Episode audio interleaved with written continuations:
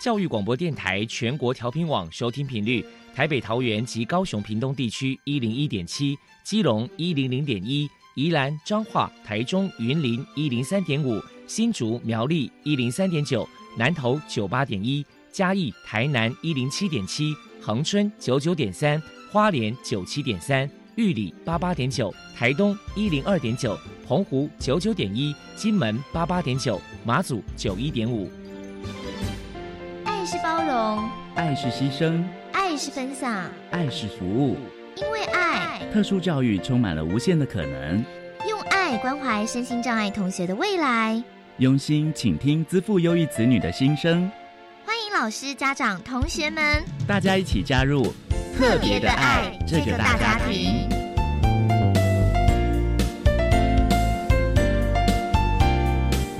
本节目由教育部学生事务及特殊教育司指导，国立教育广播电台监制，欢迎收听。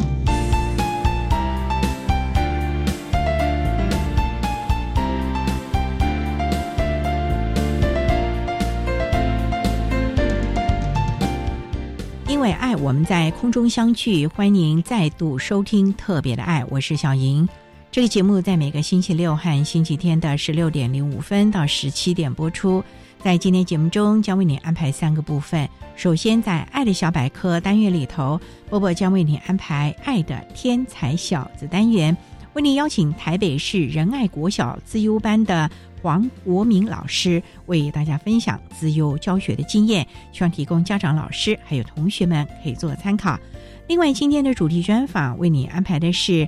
爱的随身听，为您邀请新竹女中语文自由班的毕业生，目前就读国立台湾大学医学系公费生的吴永恩同学，为大家分享那一段逐梦的日子，谈自由生学习的相关心得，希望提供家长、老师还有同学们可以做参考。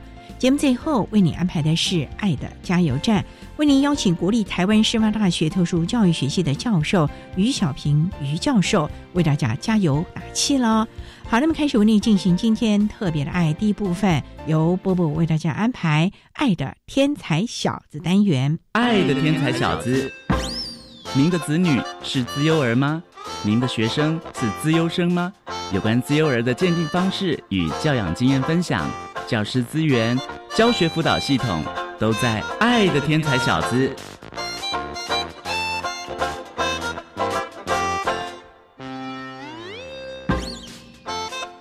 Hello，大家好，我是 Bobo，欢迎收听《爱的天才小子》。今天要来跟大家介绍的是台北市仁爱国小的资优班，我们特地请到了黄国明老师来到节目现场跟大家分享。首先呢，我们先请黄老师来介绍一下。台北市仁爱国小是什么时候成立资优班？目前有多少位资优生？还有近期有哪些优异的表现呢？仁爱国小资优班是在民国七十五年正式成立的，啊，也是台北市最早成立资优班的学校之一。目前呢，三到六年级总共有九十二位的学生，还有六位的专任老师。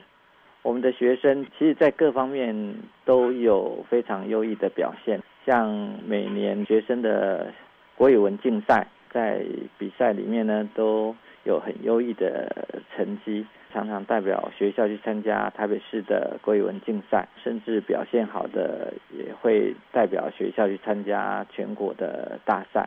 另外，在科展方面，我们每年都有作品参加室内的科展，去年呢表现特别好，那去年获得特优，那代表的台北市进军全国科展。另外在美展方面也表现不错，比较难能可贵的是，像他们在体育方面也有非常好的表现。特别是在桌球还有巧固球方面，那我们还有一个学生呢，在前几年当选的青少年女桌的国手。另外，在全国奥林匹克的数学竞赛，还有像 IMS 的检测里面呢，也有很优异的表现。所以呢，可以说是全方位的发展。而且小朋友不只是在小学的阶段表现很好，毕业以后呢。像每年呢，还是有很多人可以考上像国中、高中的数理自由班，或者是科学班，啊，或者是语文自由班等等。还有学生呢，在国际奥林匹亚的竞赛中也表现非常优异，有几位学生还代表国家出赛，那获得了金牌，然后最后可以保送到台大等等。所以呢，基本上我们的学生就是表现都非常的突出。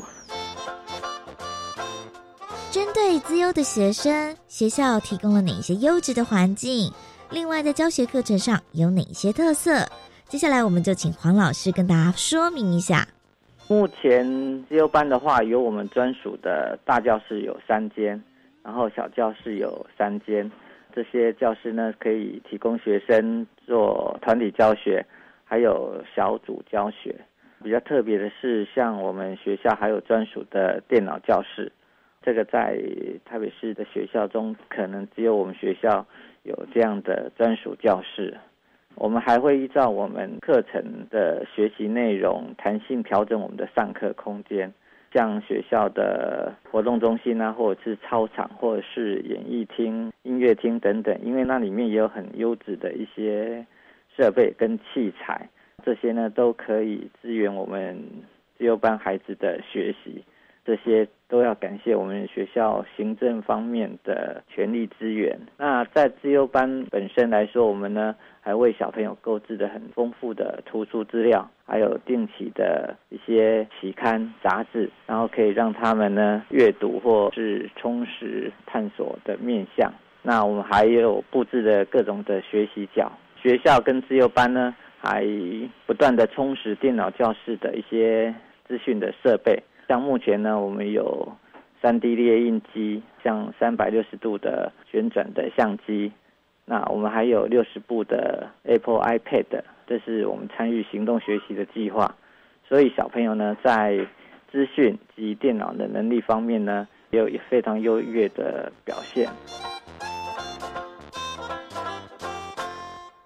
再来，我们就请黄老师来跟大家介绍一下。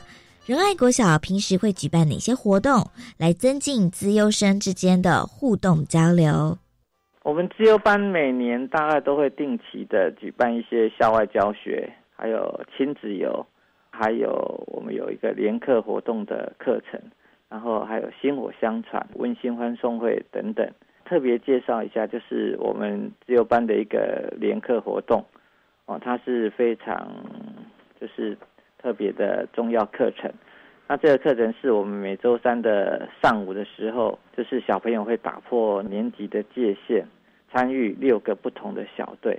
哦，意思就是说，在小队里面，他有三到六年级不同的学生在一起学习。通常呢，我们会有高年级的学长姐会带着中年级的学弟学妹们，他会一同参与各项的学习任务。然后争取团队的荣誉，在活动里面呢，就可以让高年级的学生学习如何去领导学弟学妹们。那学弟学妹们呢，啊，也可以透过彼此的合作，然后在合作中学习。以本学期为例的话，我们的联课活动有所谓的欢乐迎新派，就是欢迎三年级的小朋友进入自由班这个大家庭。然后呢，还有叠杯活动。让小朋友可以参加团体的还有个人的叠杯竞技活动。我们在学习中的时候还举办了一个叫做密室逃脱的活动。那小朋友呢就要自己去共同讨论，然后设计题目、设计关卡还有规则，最后呢再把这些东西呢上传到网站上面，在某一个礼拜三的下午进行我们的密室大逃脱的活动。那这些活动呢，就可以让各年级不同的小朋友之间彼此交流。除此之外，我们每年都会举办一日或二日的亲子游的活动，学期初或学期末的薪火相传研究活动，还有每年六月我们有温馨欢送会的活动，来欢送六年级毕业的学生。这些呢，都是为了增进学生的交流而设计的一些活动。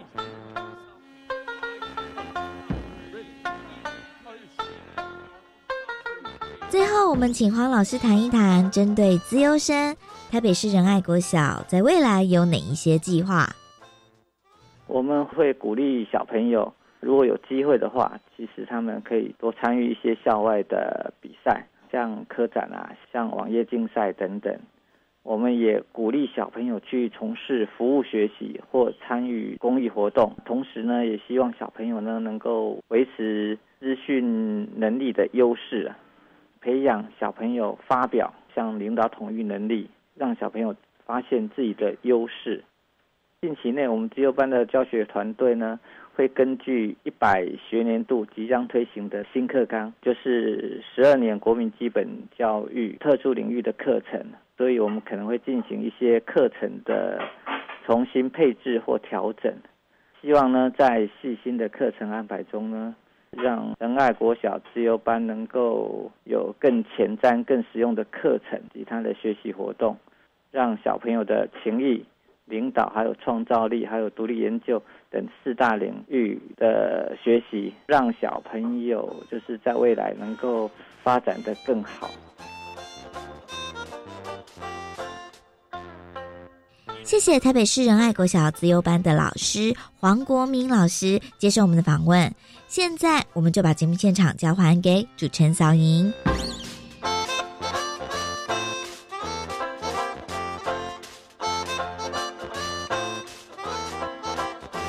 谢谢台北市仁爱国小自优班的黄国明老师为大家分享的自由教学的经验，希望提供家长、老师还有同学们可以做参考喽。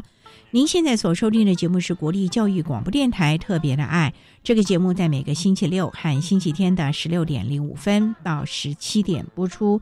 接下来为您进行今天的主题专访，今天的主题专访为您安排的是。爱的随身听，为您邀请新竹女中语文自由班的毕业生，目前就读国立台湾大学医学系公费生的吴永恩同学，为大家分享那一段逐梦的日子，谈自由生学习的心得，希望提供家长、老师还有同学们可以做个参考了。好，那么开始为您进行今天特别爱的主题专访，《爱的随身听》。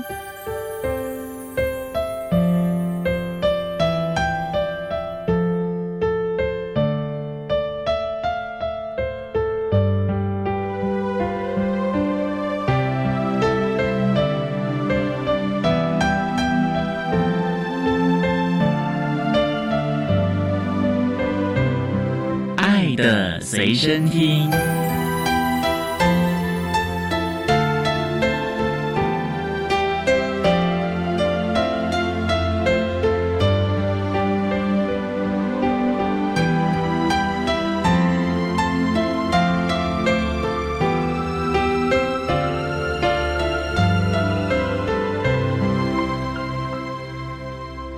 为大家邀请国立台湾大学医学系二年级的公费生，也是新竹女中语文自优班的毕业生吴永恩同学。永恩您好，你好。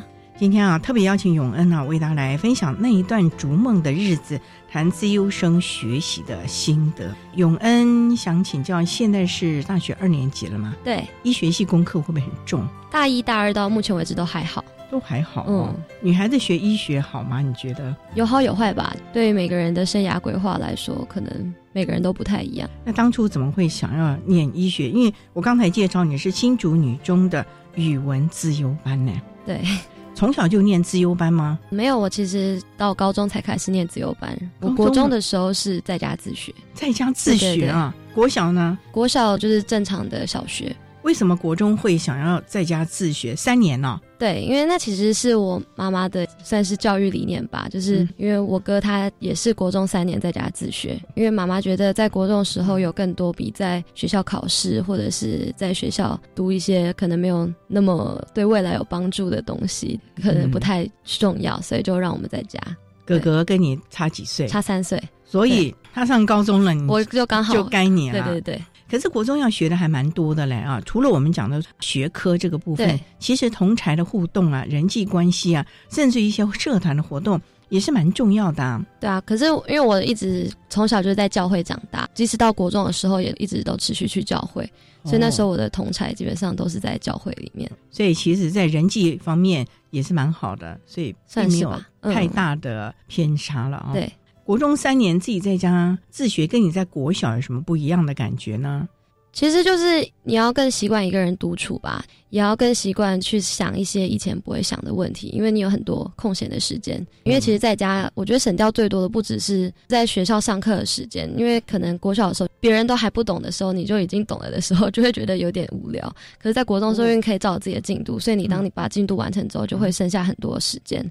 那剩下很多的时间，就是可以做一些自己想要做的事情。那永威，你的意思说，在国小的时候，其实老师在班级里教的。东西其实你有的早就会了，也不是早就会，就是可能我理解比人家快一点吧。然后就觉得好无聊哦，也不会到很无聊啦。可是就是会觉得说，那我坐这干嘛？对我我就坐着这样子。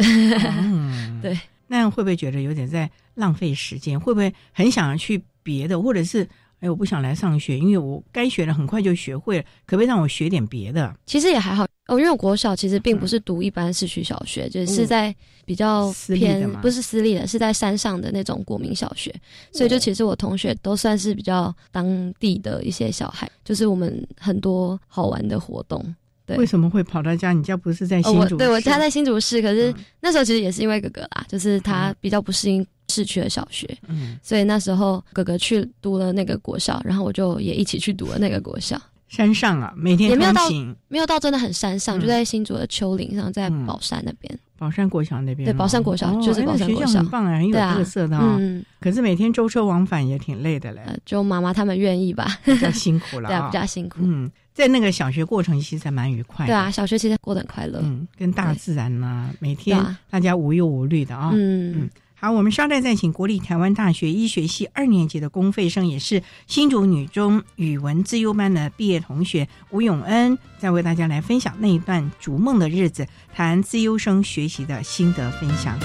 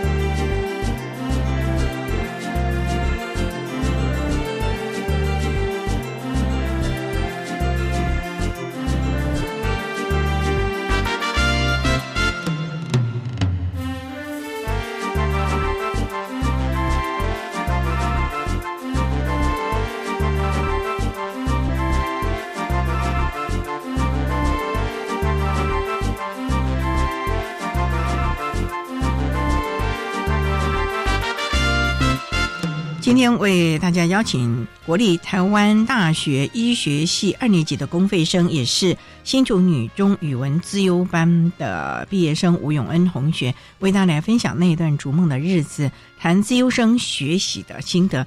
那永恩，我也想请教了，三年妈妈就让你在家自学，那这个自我的克制力就很重要了，因为没有每天哪一堂课要干嘛，所有东西都是你自己和妈妈可能就规划好了我的学习的进度。对，那你那段时间怎么来完成应该有的进度呢？其实我觉得我以前自制力还蛮不错的，就是我觉得我自己有一点好学生情节吧，就会觉得说哦，我就是应该要完成，虽然也还是会有偷懒的时候啦，就是我会跟妈妈一起偷懒，可是就也不会到很夸张的地步啦。那你每天还是按照国英数嘛学校的对这些课本来学习。不完全是照学校的课本，可是妈妈都会各科的会有一些参考书啊，或者是什么的，也是会按表操课。我还是有排课表，自己学就是还是妈妈给你？大部分是自己学，就少部分会跟妈妈一起讨论。所以妈妈对你们的教育是非常的认真，对而且有自己的想法。对所以你说像那个参考书，妈妈其实自己已经都先找了差不多相关的书籍。嗯对对对，当然，就是以学校的课本为主轴，可是他也会帮你收集蛮多其他他觉得在你这个年龄应该要知道或者是衍生的知识了。我觉得算是吧。可是嗯妈妈也很鼓励我们自己去找资料，她就是把东西丢在那里，然后你要怎么运用这些书或者是这些资料，嗯你就要自己去处理。那你是怎么自己找资料？国中也也不能算自己找资料，就是翻书打开来。因为我国中的时候蛮常会写笔记，就是开始练习自己训练写笔记。然后刚开始我都会写太多，写到自己手很崩溃，就是手真的很酸。可是就是你慢慢你要找到真的重点在哪里。训练逻辑思考、嗯，整合的能力了。，对这三年就自己这样子。对啊，算是吧。嗯你小学时候看到哥哥这个样子，你那时候有没有觉得蛮怪异的，或者是还蛮羡慕啊？我将来要这样。我觉得蛮羡慕的，嗯因为他感觉每天在家里都过得很快乐，对吧、有时候就会觉得出门好累。在国中这三年，你就每天呢，当然了，你自制力也蛮强的。那有没有一些户外的活动啊？因为你看，像自然、史地，这个可能要到郊外哦。对，因为平常早上的时候，嗯爸爸其实会带我出门骑脚踏车之类的，那是他自己的健身活动。可几是点呐、就大概五点吧。五点。可我常常起不来啦，可是他都会努力把我挖起来出去，因为他觉得还是要稍微运动一下。运动完，爸爸上班，你就回家。对对对，我就回家开始读书。会不会觉得有时候很疲倦？然后我就觉得、嗯每天这样念书，虽然你之前说有时候也会有点想怠惰了，跟妈妈对啊一起啊，可是马上就自己会抓回来了。其实我觉得还好，就是对我来说，嗯，不管是学习，在那个阶段一直都是一件还蛮愉快的事情吧。那你有跟你小学同学联络吗？在家自学并不是真的就是完全在家，就还是会要有设一个学籍。我的学籍就是设在宝山国小旁边的国中，所以其实蛮多同学都是在那里的。那你要考试吗？那你我会回学校考试，考试的时候回去。对对对，那那时候你觉得自己在家教学，你的功课可以跟得上班上同学吗？跟一般所谓的主流的，我其实不太确定，嗯因为我们那个国中也是比较偏向的国中，哦所以也会比较在课业比较慢一点。哦，对，所以你就很悠游的，大家都在水深火热的时候，你就很悠游的对就有时候看到教会的同学每天一直补习，然后我自己在家好像没有做什么事情的感觉。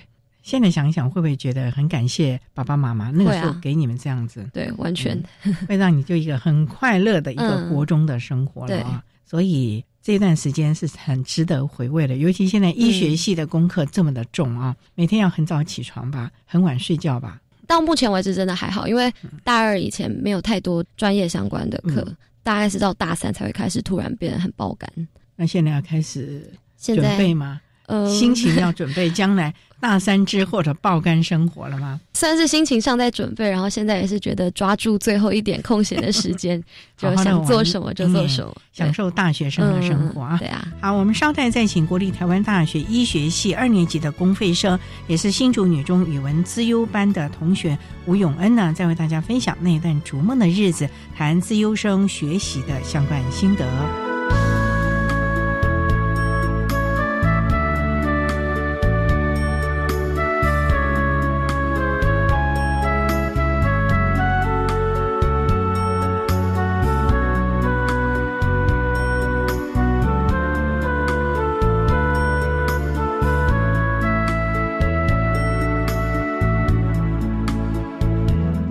各位听众朋友，大家好，我是一百零八学年度身心障碍学生升学大专校院甄试负责学校国立中央大学教务处招生组组长周宏伟。现在跟大家说明一百零八学年度身心障碍学生升学大专校院甄试的一些重要的时间。学科考试的时间是一百零八年的三月二十二号礼拜五到一百零八年的三月二十四号礼拜天。术科考试时间是在学科考试之后的三月二十五号的礼拜一。寄发成绩单的时间则是在一百零八年的四月二十二号礼拜一，报名系统会在上午十点开放成绩的查询。如果大家对真试的事物有任何的疑问，都欢迎大家打电话到国立中央大学的教务处招生组，同步是身心障碍真试委员会，电话是零三四二二七一五一，分机是五七一四八到五七一五零。谢谢大家。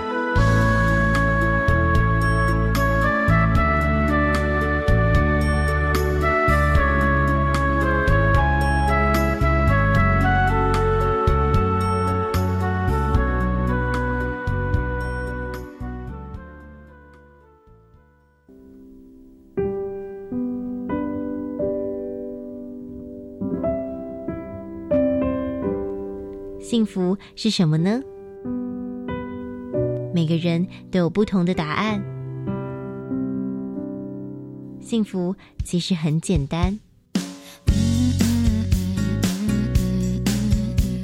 与家人朋友制造出的甜蜜回忆，细细去感受日常生活中的每个片刻。原来幸福离我们这么近。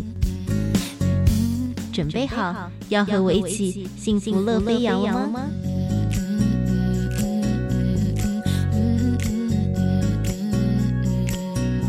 嗨，我是银画。周六上午七点钟到八点钟，幸福乐飞扬就在教育广播电台与您不见不散哦。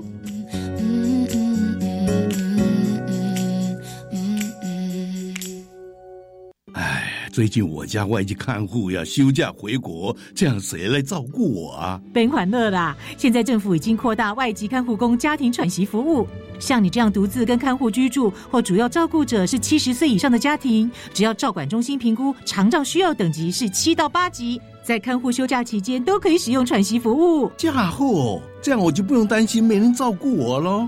了解更多资讯，请拨打一九六六长照服务专线。以上广告由卫生福利部提供。防灾总动员防灾校园大会师活动又来喽！四月十九到二十号在台北车站扩大举办，现场有各校防灾教育成果、降雨廊道、地震体验车、密室逃脱、VR 等好玩又有趣的防灾体验活动，还可以自己动手做防灾道具哦。参加活动就有机会获得高阶智慧型手机等大奖哦！赶快上 FB 搜寻“校园防灾花露米”报名。以上广告是由教育部提供。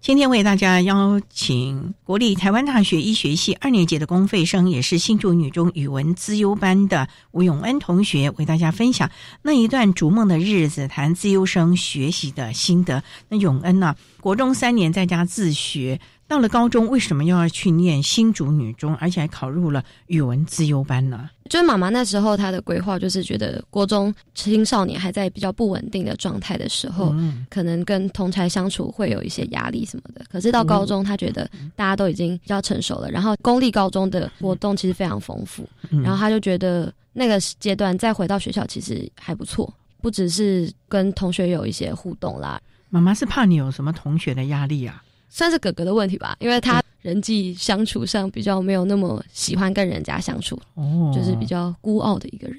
聪明的孩子大概都是这样。哦 好了，那你进了新竹女中，你是经过学测吗？呃，我是考会考，啊，会考，我是会考的第一届。哦那进去了语文自优班，又是无心插柳了。我觉得算是诶、因为嗯其实我会考的时候是数学考差了，真的蛮差的。然后我那时候就觉得对自己有点失去信心，因为数学算是我一直以来都很喜欢的一个科目，嗯可是就是那个当下就考差了。在报道的时候就看到学校在广告。语文自由班，然后就讲了语文自由班有什么什么活动啊。然后那时候我跟妈妈去报道的时候，然后就看到了这样子的宣传，然后呢就觉得诶还不错，所以后来就回家整理了一下报名资料，然后就送报名表了。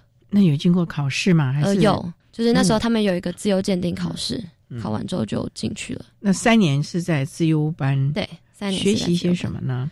除了一般课程之外，还是会有一些跟语文相关的。我们高一的时候会有文学概论，包括古典的文学、现代文学，然后会讲一些著名的作家，然后会赏析他们的作品。每周也都会有一个英语绘画课程。到高二之后，就是要做专题，会要写语文相关的小论文，就会有分不同的组别，然后写小论文。哇，所以你在这段时间高中的这个语文自由班，其实被训练了蛮多了，可能小论、找资料，甚至于更大量的阅读，甚至于到了所谓的分析，然后自己内化了。是。那那段时间会不会很辛苦呢？因为自优班的功课应该你们也算抽离出来，比一般生要写很多，不会要求那么严格吧？我觉得其实还好哎，主女的自优班其实跟其他的班级没有太大差异，就是会多一些自己的课程，可是那些课程在一般的学习上不会造成太多的压力。你喜欢那个班吗？喜欢，非常喜欢。同学之间相处的如何？我觉得同学是我觉得最重要的一个部分，对，因为国中在家嘛，可能在一些人际相处上，刚开始会比较有一些棱角，然后我就觉得那时候自己棱角是还蛮白目的吧，就是有时候就会自己想到什么就讲出来，可是其实正常来说，你如果社会化的人的话，你不应该讲出那些话。刚开始的时候，我自己可能没有太意识到这个问题。我的同学都还蛮包容我，当我出现这些不该出现的字词的时候，他们就会跟我偷偷讲一下。他们都很包容我，然后用很大的关爱，然后我后来就慢慢也社会化了。你到底会所谓的白目是什么？例如，比如说对大家来说，可能成绩蛮重要的嘛，可是我就会直接问人家成绩。不是想比较，其实我真的只是好奇，我自己考的到底算好还是不好？因为我有点怕，我到底是自我感觉太良好，觉得自己蛮厉害的，还是其实我真的还不错这样子？所以我就会直接问别人。当你不小心问到可能自尊心比较高，然后他可能这次考差了的人的时候，就真的蛮白目的。我觉得还好，旁边有一些好同学都会私下提醒你，对，还蛮包容你的。对啊，我觉得，所以你就慢慢的学习。那会不会觉得很辛苦？因为以前是。这么的赤子之心啊，那 现在要所谓的社会化了，有没有觉得逼着自己成长？也不算逼着吧，就是那毕竟是一个必经的过程啊。你将来一定是要进入人群当中生活的嘛。那我觉得我是很幸运会遇到愿意帮助我的同学。不过呢，自优生啊，很多啊，对自我的期许要求非常的大，甚至家长会对他们要求很大。你会有这个问题吗？我家长从来不会要求我很多啊。嗯，那是你自己要求。我自己会对自己有一些要求啦，会不会压力太大了？其实还好，在乎成绩了。因为过去你国中三年没有跟别人比较过啊，到了高中虽然刚开始很白目的问人家成绩，可是我想这个疑问对你来说会一直的存在吧？因为你会觉得我到底够不够好？到底学习的跟他们这种正常一般的有没有什么差异？你会有点这样子的一个大疑问，很大很大的问号吧？考过几次期中考，大概也就知道了啦，就是差不多自己的位置在哪里，就不会要求太多，就是把自己该尽好的责任。对对对。那老师呢，会不会也给你们很大的压力？还是会？其实完全不会耶，我觉得，就是我们的老师也都蛮开放包容，因为我觉得其实我们班还蛮特别，就是。大家是真的都是很聪明的学生，因为我们是第一届会考，然后那年的录取制度有点奇怪，就是可能原本应该要上实验中学，在新竹有一间实验中学，真的成绩非常好，可是因为那年会考制度会导致有一些真的很聪明很厉害的学生进不了实验，可能不小心考差了一点点，然后就差很多就进不去，所以他们可能如果不想再考特色招生的话，就会直接来主女读，然后可能有些人就进了自由班，所以我们这届其实算是真的资质很好，我觉得。那跟资质好的同学在一起，会不会也督促自己了？对啊，就是一种砥砺相长的感觉吧。那会不会也觉得你们是蛮怪异的？因为你们比别人聪明很多，可能谈的问题或者等等的都不一样吧？多少会有一点吧。可是我觉得我们还是蛮青春高中女生吧。会有一些高中女生该有的活动吗？对啊，还是会有。嗯，可是该学习还是学习啊。社团活动你有参与吗？呃，是，我是管乐社的。哦。到了高中才学吗？还是从小就学？没有，我以前有学过长笛，所以那时候就考长笛，就进了管乐团。那在学校是很悠游自在的咯。我觉得蛮悠游自在的，嗯，蛮好的啊。所以高中不会像别人一样觉得功课压力很大啦，然后每天面黄肌瘦的上学。我觉得其实还好，因为妈妈从来不希望我们去补习，所以并不会花到下课时间。就我下课就是下课。然后我就可以开始，比如说社团活动啊，或者是我回家就是读读书、写写作业。其实真的没有太多的事情。所以你没有去补习，那你的功课怎么能够跟得上进度啊？其实我觉得学校老师真的都教的蛮好的，因为都有偷偷听说啦，就是自由班各科的老师其实都会有选过。其实老师的教学品质都很好，然后如果有好好上课的话，其实并没有太大的问题。重点就是你有没有认真上课？对，那回去该有的复习啊、预习啊，自己都准备好。还是稍微会有一点啦。其实最重要就是自我的督促了。嗯，那我觉得在自由班这个环境，大家也会互相督促。我们稍待再请国立台湾大学医学系二年级的公费生，也是新竹女中语文资优班的吴永恩同学，为大家分享那段逐梦的日子，谈资优生学习的相关心得。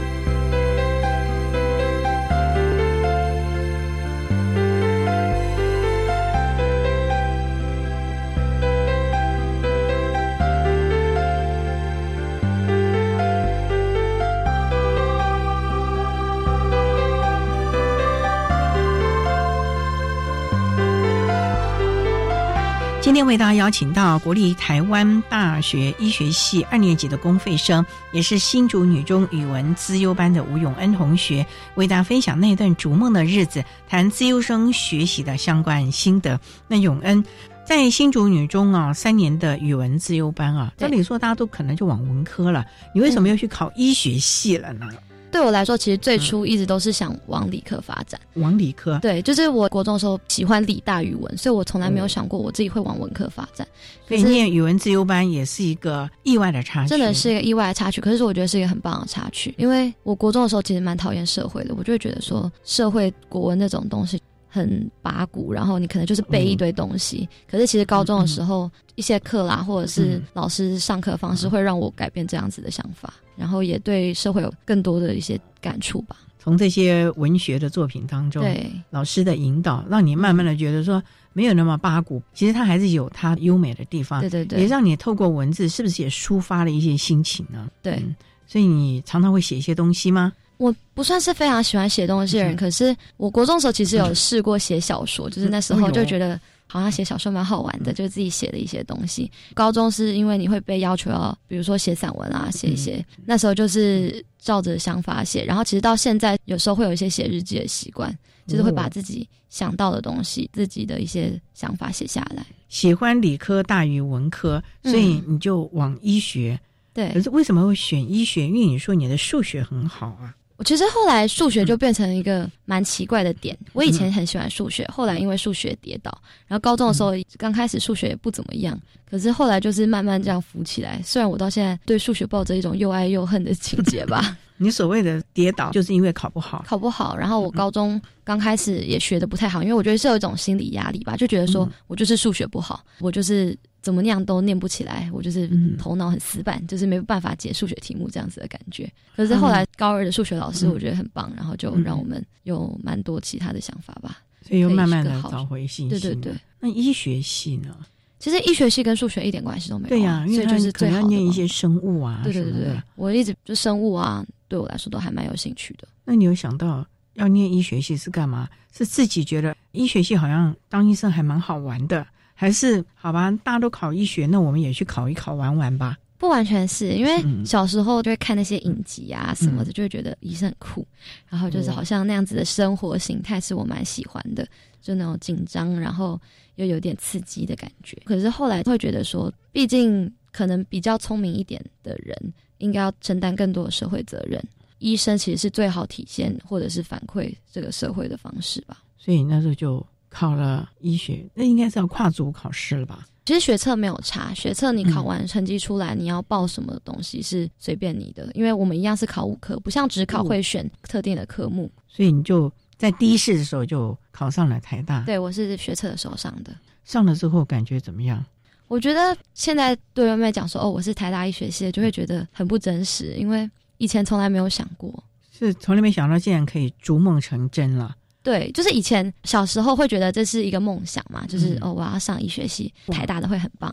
可是长大之后就觉得那真的是一个幻想，因为就觉得好像媒体把台大医学系塑造成一个多么神级的存在，就会觉得说哦 这里面的人都很厉害很厉害，那我们这种平民老百姓大概是进不了那个知识的殿堂。可是嗯现在就会觉得说很不真实，就是真的是幻想成真。对，然后我竟然也可以上，我竟然也上了。爸爸妈妈知道你上台大，他们感觉如何？他们也觉得很不真实啊，然后也很惊讶，怎么也对你这么 不真实？对啊，因为其实以前当没有公费生制度的时候，我觉得我是真的竞争不过别人吧。嗯可是因为公费生制度，你要有更多的后续的承担的一些责任，可能有些人会没有想要去承担这个责任的时候，所以分数会稍微低一点点。公费生是什么样的制度啊？公费生就是在大学毕业，然后住院训练完之后要下乡服务六年。这六年的时间是真的还蛮长的，所以很多人会觉得对医生生涯其实会有一些影响，所以就会有一些疑虑吧。我是第二届，第一届的时候甚至根本没有招满，因为大家非常有疑虑，那个赔偿金又有点高。到我第二年的时候有稍微修改一点，你这所谓的下乡服务，就是要到偏乡、离岛，就是他们会有界定一些所谓的偏向的地区，嗯可是因为制度都还在更改，都还在商量，所以也还没有很确定。而且我们也只能选择五大科，因为它这其实是重点科别培育，就五大科就是内科、外科、妇产、小儿跟急诊，就是现在最缺的那五个科。尤其外科和妇产科、其实现在好像听说最缺的是内科，内科了。对对对。可是时代在变啦，就前阵子是这样，不知道到我们毕业的时候会选科会是什么样的情况。嗯对。所以你心里有准备，就是毕业之后我就是要比较需要医疗资源的地方去服务。嗯那你真的不担心？因为我们也知道了，很多人都期望住院医师完了之后，能够在所谓的教学医院继续的学习，因为第一个病人比较多啊，师资也比较优秀，对对对仪器啊什么也比较好，研究的方向也比较多。那你嗯到那个偏乡，搞不好那个乡只有你一个医师哦，你要神仙老虎狗什么都得耶。对，其实还没有太多去想象到时候的情况啦。嗯不过那样子的生活，其实对我来说也未尝不是一个想法。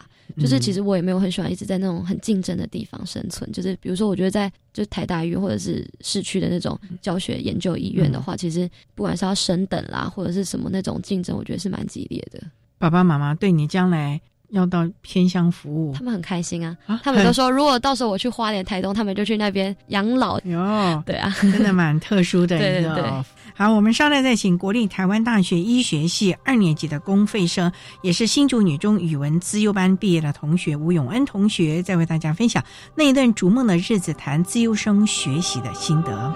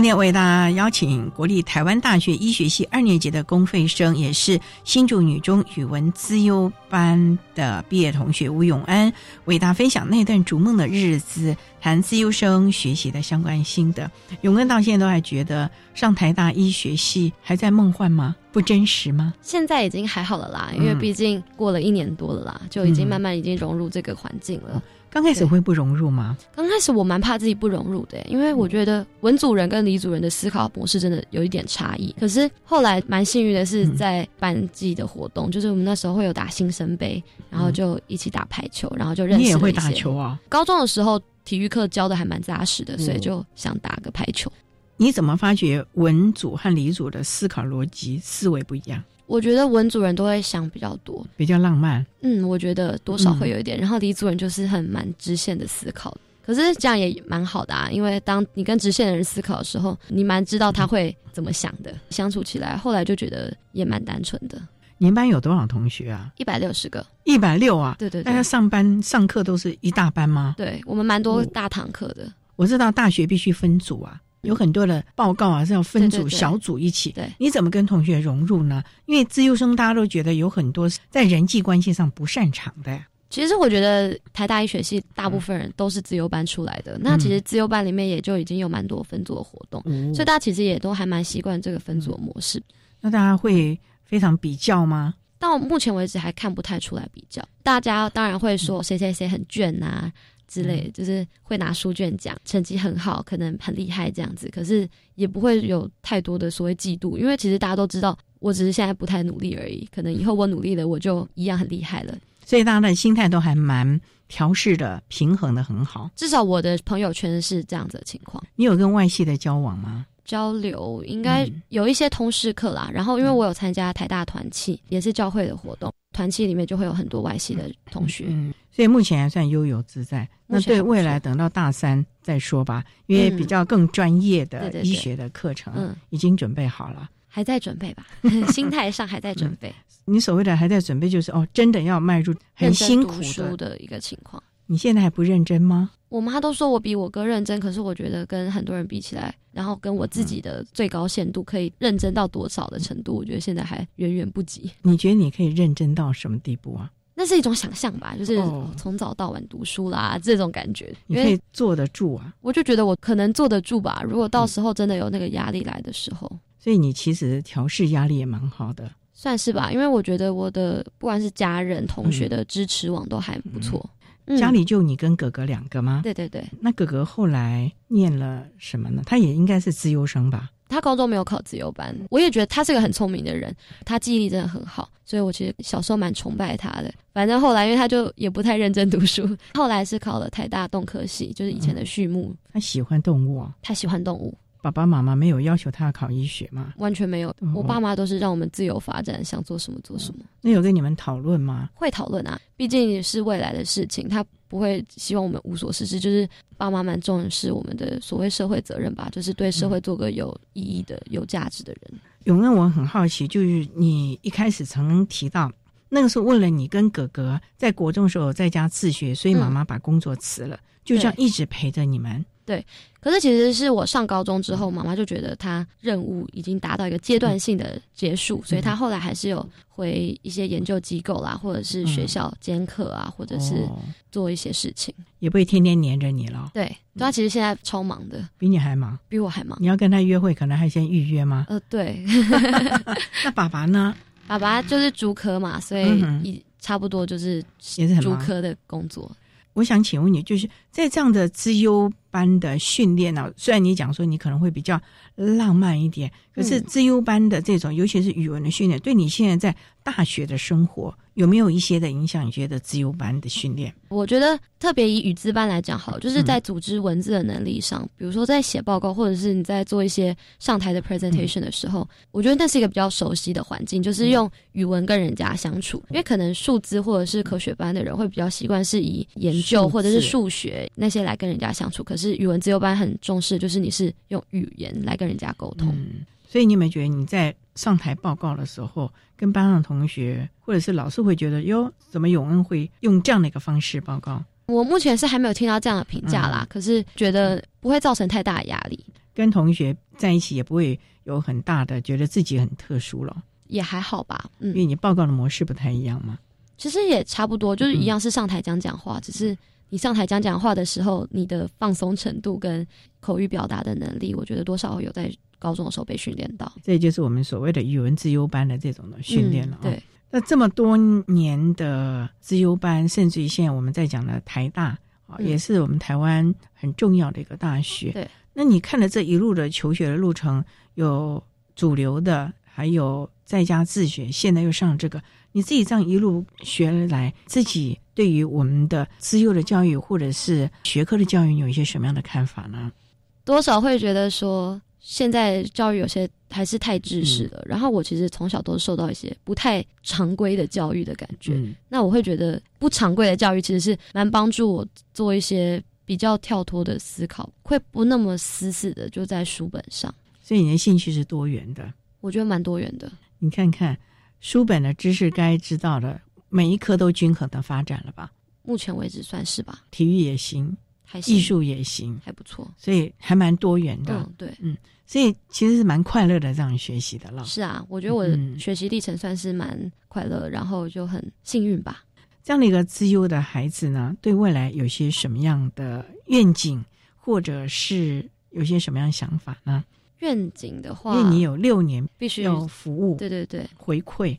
我觉得其实想那些都还蛮缥缈的吧，嗯就会想象一些东西，到时候一定会发现跟你想象的不一样。你还没决定要走哪一科，当然还没啊，现在还蛮早的，对，所以就一步步慢慢来一。步步走吧。我觉得，嗯就是在每个人生阶段都会有一些当下必须完成的事情，打上必须做到的事情，也不需要急着想以后要干嘛要干嘛。我觉得就是走好当下的每一步吧。走好当下的每一步，我想这也是每个人，不光是永恩，我想是每个人应该要把握当下了啊。嗯好，那我们今天也非常谢谢国立台湾大学医学系二年级的公费生，也是新竹女中语文自由班的毕业生吴永恩同学，为大家分享了那一段逐梦的日子，谈自幼生学习的相关心得。非常谢谢你，永恩。谢谢。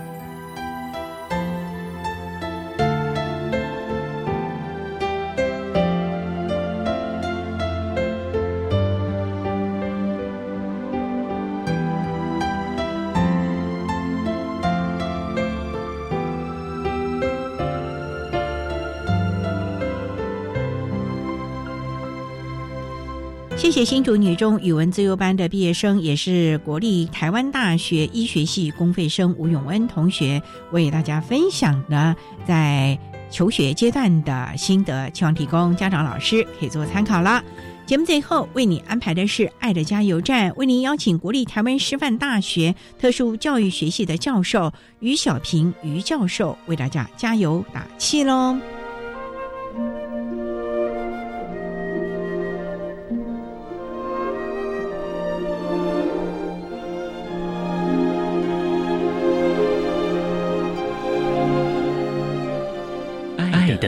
加油站。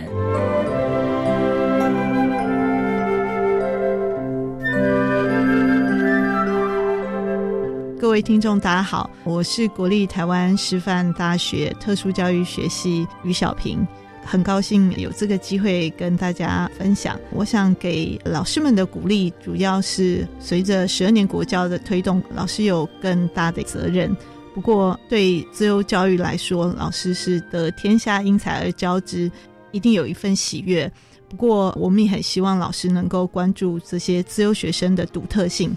每个孩子都有他的专长，跟每个孩子有他各自不同的兴趣。老师除了在用心教学之外，也能够尊重甚至是欣赏孩子他的独特性，然后引领他去发展。那另外对家长而言，我相信有这么优秀孩子，家长是一部分喜悦，一部分忧心。您的忧心应该就是担心怎么样把这些孩子给带好。我想，如果现阶段在教育现场可以给孩子的之外，我觉得对家长来说，就是怎么样支持，然后鼓励。另外一方面，就是以能力培养作为他们未来发展的可能性，而不是重视这种所谓的考试分数。我相信孩子培养重要能力未来都会发光发热。这个是给大家的小小分享谢谢。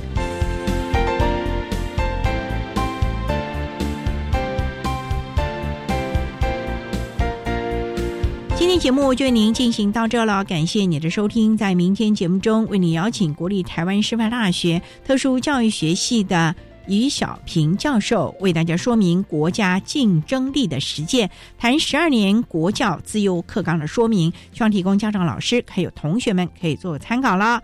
感谢你的收听，也欢迎明天十六点零五分带入收听特别的爱。我们明天见了，拜拜。